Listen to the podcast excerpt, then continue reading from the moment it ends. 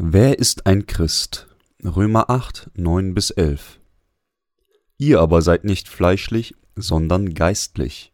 Wenn denn Gottes Geist in euch wohnt, wer aber Christi Geist nicht hat, der ist nicht sein. Wenn aber Christus in euch ist, so ist der Leib zwar tot um der Sünde willen, der Geist aber ist Leben um der Gerechtigkeit willen.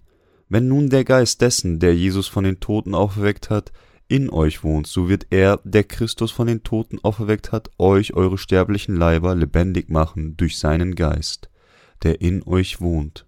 Ob jemand ein wahrer Christ ist oder nicht, hängt davon ab, ob der Geist Gottes in ihm wohnt. Wie kann jemand ein Christ sein, ob er an Jesus glaubt oder nicht, wenn er nicht den Heiligen Geist in seinem Herzen hat? Paulus sagt uns, dass die wichtigste Frage nicht ist, ob wir an Jesus glauben, sondern ob wir an ihn glauben und die Gerechtigkeit Gottes entdeckt haben oder nicht. Der wahre Glaube, den die Gläubigen benötigen, ist der Glaube, der bereit ist, dass der Heilige Geist in ihnen wohnt. Die Gegenwart des Heiligen Geistes in ihnen bestimmt, dass sie ein Christ sind. Paulus sagte somit, wer aber Christi Geist nicht hat, der ist nicht sein. Er sagte, wer es ist egal, ob diese Person ein Pastor, Evangelist oder ein Erweckungsprediger ist. Wenn jemand den Heiligen Geist nicht in seinem Herzen hat, ist diese Person nicht sein. Sie müssen in Gedanken behalten, dass sie ein Sünder sind, der dazu bestimmt ist, zur Hölle zu gehen, wenn sie nicht an Gottes Gerechtigkeit glauben, die sie zum Empfang des Heiligen Geistes führt. Wir sollten alle hinsichtlich dem Evangelium des Wassers und des Geistes bedacht sein, das die Gerechtigkeit Gottes enthält.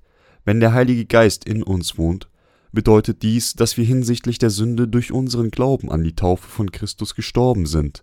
Aber unser Geist ist wegen der neu erlangten Gerechtigkeit lebendig. Außerdem werden an dem Tag, wenn unser Herr wiederkommt, unsere sterblichen Körper auch Leben erhalten. Deshalb müssen wir über den einen nachdenken, der uns den Heiligen Geist gegeben hat. Wenn sie nicht den Glauben haben, der an Gottes Gerechtigkeit glaubt, gehören sie nicht zu Christus. Wenn sie andererseits diesen Glauben an Gottes Gerechtigkeit haben, wohnt der Geist Gottes in ihnen. Ohne diesen Glauben würde der Heilige Geist nicht über sie herrschen. Wenn sie also nicht das Wort der Erlösung haben, das die Gerechtigkeit Gottes enthält, gehören sie nicht zu Christus, auch wenn sie das apostolische Glaubensbekenntnis bei jedem Sonntagsgottesdienst äußerlich bekennen und rezitieren.